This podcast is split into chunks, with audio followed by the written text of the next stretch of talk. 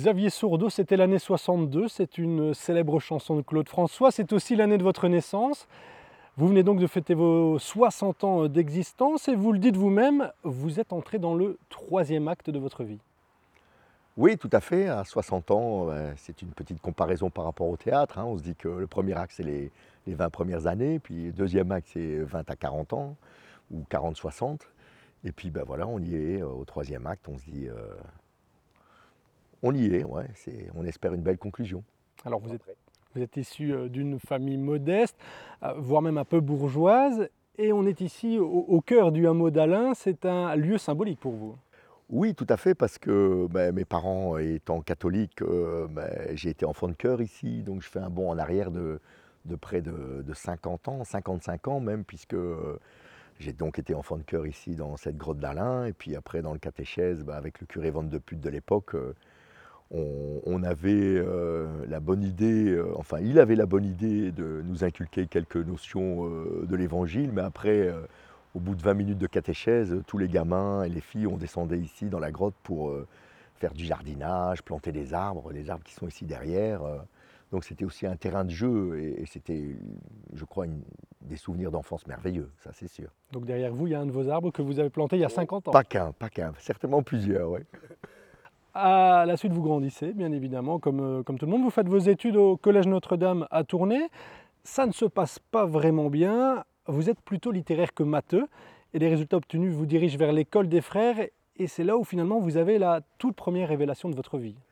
Oui, en étudiant les sciences humaines, les sciences sociales, euh, je me rends compte que c'est un- une matière qui m'intéresse beaucoup et l'humain m'a toujours intéressé. Je crois qu'aussi dans ma carrière artistique, euh, l'humain est toujours resté quelque chose de privilégié. Et là, avec les formateurs de l'époque, ben, euh, j'étudie des notions de psychologie euh, et, je me plais beaucoup à l'école des frères. Et aussi, euh, ici, j'intègre la plaine de jeu en tant qu'animateur.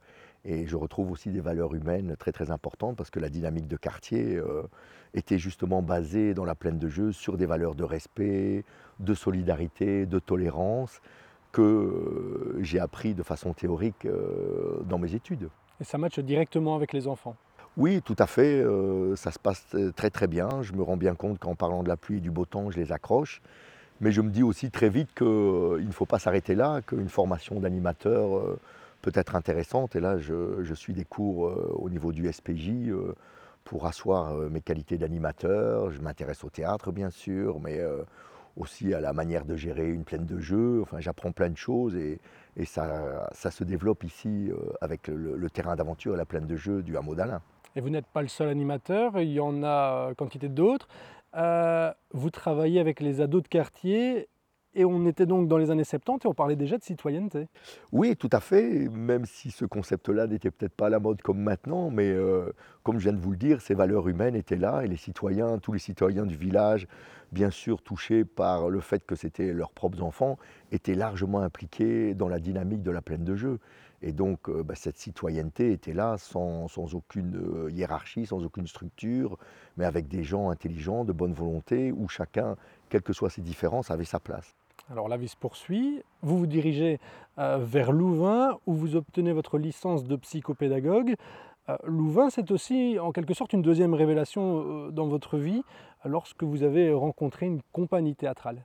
Oui, c'était le Cire du Trottoir, donc Louvain-la-Neuve, comme cité universitaire avec ses piétonniers, se prête bien sûr à l'organisation de spectacles. Et là, j'ai une révélation en voyant la légendaire troupe du Cire du Trottoir, menée de main de maître par euh, Stanislas et euh, Vincent Waters, qui créera ensuite euh, l'école de Cire de Bruxelles. Il faut savoir que le Cire du Trottoir est aussi à la naissance du fameux Cire du Soleil, puisque à l'époque, en fin des années 70, le Cire du Trottoir avec le Festival d'été de Québec se rapproche de la fanfaphonie avec le célèbre Guy La Liberté, propriétaire du Cire du Soleil. Et donc cette légendaire troupe du Cire du Soleil a été pour moi une révélation. Et vous êtes directement attiré par le burlesque.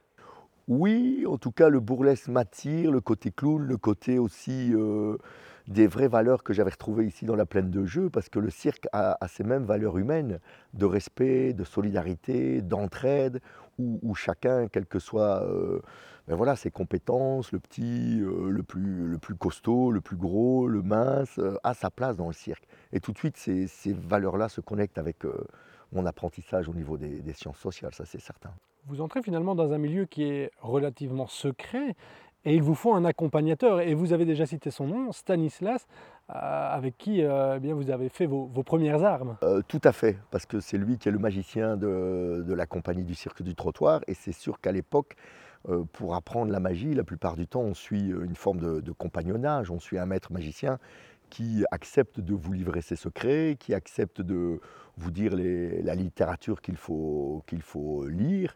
Et bon, ben, Stanislas a été vraiment mon mentor et il m'a ouvert à ce milieu-là, avec d'autres bien sûr, mais euh, c'est clair que c'est lui l'étincelle euh, de cette magie.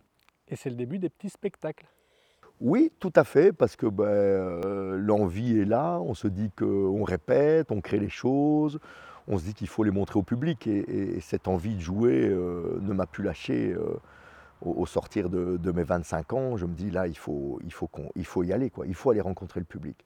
Ça commence avec les foires aux artisans de, de de, de Timouji aussi, des gens qui me sont restés encore 45 euh, ans toujours très très fidèles. Et ça, c'est merveilleux. Alors tout se passe bien, ce monde-là vous plaît, mais vous êtes là confronté au choix de votre vie. Soit vous êtes et restez professeur, vous étiez euh, en passe euh, d'être nommé en plus, ou alors, complètement différent, vous devenez artiste et vous faites le second choix. Oui, tout à fait, parce que ça, s'est imposé à moi, c'était le chemin du cœur. Je sentais que c'était vers cette, euh, cette confrérie-là que je devais aller. Euh, j'avais déjà l'amour du public et bon, je crois que tous les artistes vous le diront, quand on est dans le spectacle visuel, c'est une véritable drogue, on ne peut plus s'en passer. On a besoin du regard du public, on a besoin des applaudissements. Lorsqu'on fait euh, des, techniques de cirque, ce n'est pas possible de, rester chez soi, il, faut qu'on rencontre le public et donc ça s'est imposé à moi, d'office. Vous êtes une maman qui est professeure elle-même. Elle est inquiète de votre choix, mais finalement, elle l'accepte et limite, elle vous encourage même à, faire ce qui vous plaît finalement. Oui, parce que je crois que la famille s'est bien rendu compte qu'ayant 25 ans, comme je n'ai pas été un enfant de la balle, ce choix-là ne s'est pas imposé euh, à, mon enfance. Euh, il, est, il, a été euh, le parcours lié à une maturité. Donc ils se sont dit, bah, si à 25, 26 ans, il veut faire ce choix-là, il faut le laisser faire. Et donc, euh, oui, je remercie mes parents d'avoir euh, validé ce choix. Et vous parlez de l'âge. Et c'est vrai que vous êtes devenu artiste sur un tard. On, pense beaucoup que euh, les, premiers magiciens, mais ils faisaient leurs armes vers 9-10 ans. Vous, c'était vers 21, 22 ans. Mais voilà, vous, vous y avez vu une opportunité, vous êtes engouffré. Oui, tout à fait. Puis j'avais, comme on dit, l'agnac Hein, c'est sûr que n'ayant pas reçu une boîte de magie à 9-10 ans, euh, comme la plupart de mes collègues, euh, c'est arrivé sur le tard. Je me suis dit, il faut travailler, il faut se former. Ça n'a pas arrêté d'être toujours dans un processus de formation, parce que notamment ma licence en psychopédagogie euh, m'a toujours dit qu'il fallait travailler, et jamais dans un but de compétition aussi, parce que je crois que la compétition sociale mène à des conflits et mène à des guerres, et ce n'est pas, pas agréable. Mais euh, le fait de travailler avec une certaine droiture et une certaine efficacité, je l'espère en tout cas, euh, m'a dit que c'était ce choix qu'il fallait faire. Vous parlez de formation et c'est vrai qu'il faut perpétuellement se former. Et donc vous partez deux ans à Bruxelles, ici, à l'école internationale de théâtre Lassade. Ça aussi, ça vous a marqué? Bien sûr, parce que l'école Lassade m'a permis de, travailler plus la gestuelle, hein, de travailler la pantomime, de travailler différents styles de théâtre et d'asseoir une formation de comédien pas uniquement basé sur le texte, comme euh, les gens ont toujours la référence du cours Florent, mais là en travaillant sur le mouvement et sur la, gestuelle, mais on n'est plus obligé de devoir parler. Et d'office, ben, lorsqu'on est après professionnel, on s'ouvre automatiquement à un marché international parce que la langue n'est plus une barrière. Et donc, euh, c'est clair, la SAD, comme je me plais à dire, euh, au sortir de l'école de cirque, j'ai un petit, un petit verre d'eau. Et au sortir de chez la SAD, j'ai un puits dans lequel je peux puiser dans plein de personnages différents. Justement, ces personnages, il y en a quantité. On peut en citer quelques-uns? Oui. Mais il y a euh, Boris qui est un, bouffon, il y a euh, Jean-Loup pour des événementiels, il y avait mon premier personnage qui était Cassona lorsque je faisais des spectacles avec euh, Christian Beckart, puisqu'il avait un personnage de clown qui s'appelait Faluche. Et donc pour faire un petit clin d'œil à tourner, on dit Faluche à le Cassonade. Donc je me suis appelé Cassonade. Et d'ailleurs ça reste encore un nom que, beaucoup de gens m'affublent. Alors que bon, ben, devenant professionnel, le côté Cassonade, trop axé vers les enfants, euh, ne m'ouvrait pas vers un public plus adulte. Donc c'est ça que j'ai mis en place différents personnages pour répondre à la demande, suivant les demandes. Un personnage comme Gontran, le ménestrel, Boris pour les côtés un peu plus trash, euh, Harry Speed pour l'international. Euh.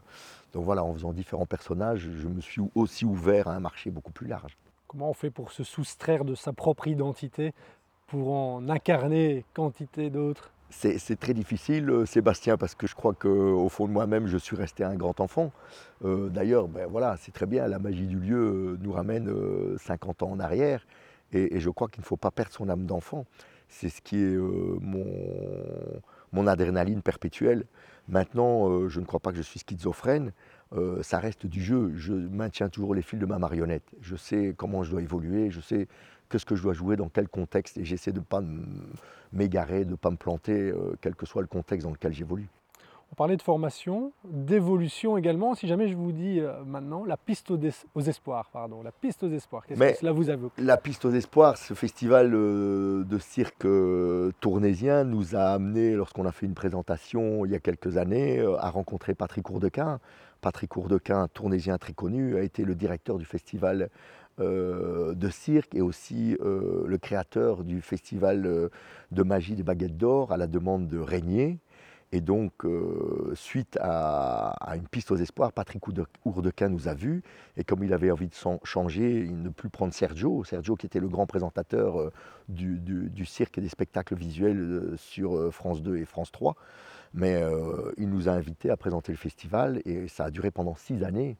Six années qui nous ont permis, avec la compagnie du Tarmac, de rencontrer, pour ma part, mes, mes dieux de la magie. J'ai joué avec le gratin mondial de la magie. Et puis après, ben, comme vous en doutez, à Monte-Carlo, beaucoup de personnalités se côtoient. Donc j'ai eu la chance de jouer pour euh, euh, notre ami Ringo Starr, hein, légendaire batteur des, Beatles, qui était le groupe de musique de mon adolescence. Et puis un des acteurs fétiches de mon enfance, qui était Roger Moore, qui a incarné le Saint, qui a incarné James Bond et qui a surtout incarné Amicalement Vôtre, série euh, profondément réputée avec Tony Curtis, que j'adorais quand j'étais gamin on parvient à rester les pieds sur terre en, ayant une carrière qui a évolué aussi rapidement pour arriver à ce stade-là? Oui, parce que justement, le, fait de jouer avec la compagnie de Tarmac ou avec le cirque du trottoir, j'ai toujours été dans, dans une ambiance de travail collectif. Et donc, euh, quand vous êtes dans un, collectif, euh, l'ego est, d'office ramené à l'échelle du collectif dans lequel vous êtes. Donc, euh, vous ne pétez pas un plomb, et si vous le pétez un plomb, ben, les autres vous disent eh, calme-toi, il ne faut pas attraper le melon ni la grosse tête, il faut rester dans l'esprit collectif, et ça, ça a été une, une pierre aussi angulaire dans mon travail. Cela vous a également ouvert les portes du plus grand cabaret du monde, émission ô combien célèbre en France, mais également en Belgique? Euh, Tout à fait, tout à fait, parce qu'il faut savoir que Patrick Sébastien était régulièrement invité comme président du jury du, festival de, magie. Et donc, il nous a repérés, il nous a demandé de venir. Et c'est un homme de parole. Euh, je suis des fois déçu qu'on on, critique Patrick Sébastien ou qu'on considère comme euh, le beauf euh, du, parc audiovisuel français. Et ce n'est pas que ça.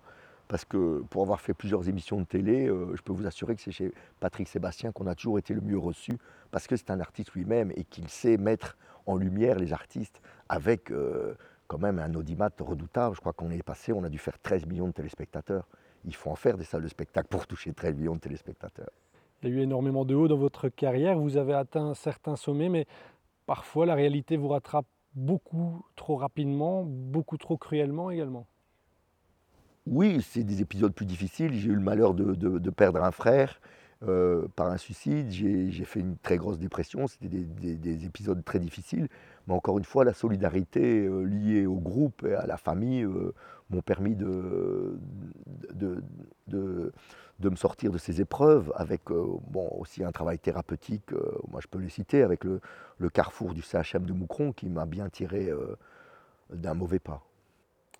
C'est ça aussi un peu la particularité, c'est que c'est la personne qui arrive à faire le plus rire les, les gens et les autres, qui peut subir lui-même euh, des, moments difficiles à gérer dans, sa propre vie Oui, parce que bah, c'est clair que dans une carrière, euh, quelle qu'elle soit, on passe par des, phases euh, de grande lumière, mais des phases d'ombre. Et quand on n'est quand plus dans la lumière, bah, c'est des fois difficile à gérer, ouais, c'est certain. Xavier Sourdeau, vous êtes âgé de 60 ans, on l'a dit au début de l'interview.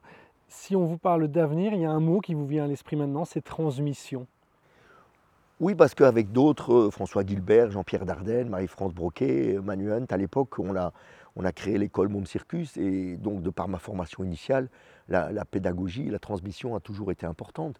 C'est aussi pour ça que dans le cadre de la magie, euh, pour les clubs de magie, je fais des conférences, parce que j'aime bien de partager mon savoir. Euh, je trouve que la transmission est importante. Euh, et c'est pas parce qu'on est vieux qu'on on ne doit pas rester jeune. Donc il, faut, il faut être en contact avec cette jeunesse. Il, faut euh, aussi défendre ces valeurs du cirque. Comme je l'ai dit tout à l'heure, étant pédagogue, j'ai toujours euh, prôné les pédagogies actives euh, parce que ça me semble important. La compétition, on voit bien où, ça nous mène.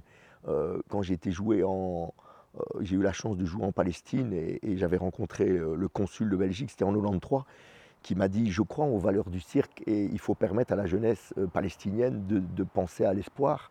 Parce qu'on sait qu'il n'y a pas l'espoir. Les jeunes qui se font sauter avec euh, des charges de dynamite sur eux pour aller se faire exploser à Tel Aviv ou à Jérusalem, il en avait marre. Il s'est dit Les valeurs du cirque, il faut essayer de, de, les développer. Je suis content que 15 ans après, l'école de cirque euh, à Ramallah s'est développée. D'ailleurs, nos télés a largement couvert ça avec le, le- le film de Dominique Rombaud et, et Romain en disant voilà un cirque en Terre Sainte et, et c'était magnifique. Et, voilà, en 93, j'étais partisan de qu'il fallait faire ça. Pour en revenir à aujourd'hui, 60 ans, ce n'est pas pour autant qu'on ne peut pas se lancer de, de nouveaux challenges dans la vie. Et peut-être pourquoi pas vous lancer dans le cinéma. On vous a vu récemment à la télévision, c'était sur une euh, grande chaîne française, France, France 2 Télévision, euh, pour ne pas la citer, dans l'émission Fort Boyard. Euh, C'était Boyarland. Boyarland, pas c'est Fort vrai, Boyard. Euh, Pourquoi pas finalement aussi se lancer dans, une seconde, une troisième, une quatrième carrière euh, Oui, parce que c'est clair que ce sont des univers que je n'ai pas vraiment exploités. En tout cas, l'univers du cinéma, je n'ai jamais fait de, casting. Je ne me suis jamais mis dans une agence de, casting, justement. Et c'est le hasard aussi. C'est mon copain Christopher qui voyant le, le casting pour Boyerland, m'a dit Ça, c'est fait pour toi avec ton personnage de Boris. Donc, s'il n'avait pas été l'étincelle de ça, jamais j'aurais fait Boyerland. Maintenant, euh, j'ai pris goût, parce que c'est clair, pour avoir fait quand même quelques tournages, j'aime bien ces ambiances de, télévision, de cinéma, où on est des grosses équipes. hein. C'est comme dans les festivals de rue. euh, là, on était euh, à 150. Euh, C'était intéressant de voir tout l'en- l'envers du décor. Intéressant aussi de côtoyer bah, Alexia Laroche-Joubert, grosse productrice. bon, ben, qui avait quand même un peu des dollars à la place des yeux. Je, ne peux pas, je ne peux pas vous dire le contraire. Mais c'était intéressant de voir comment, comment tout ça a été conçu. Ça, c'était très intéressant. oui. C'est ce qui a fait votre force aussi dans votre carrière, c'est de- d'abattre des murs coûte que coûte, d'y aller, de foncer finalement. Oui, oui, c'est ça. Je, je suis à ce niveau-là un petit peu fou. Je me dis, il faut y aller. Hein, on- aux États-Unis, ils disent, euh, you must gamble. C'est-à-dire, vous devez parier. hein, euh, il faut parier euh, sur l'avenir. Il faut faire euh, de temps en temps. Il, il faut lancer les dés en espérant que la donne des dés sorte et qu'elle soit chanceuse. ouais. Il faut parier, parier sur l'avenir. ouais. C'est d'ailleurs ce que vous dites aux jeunes, vivez vos rêves. Tout à fait. Vivez vos rêves. Merci Xavier Sordin. Plaisir.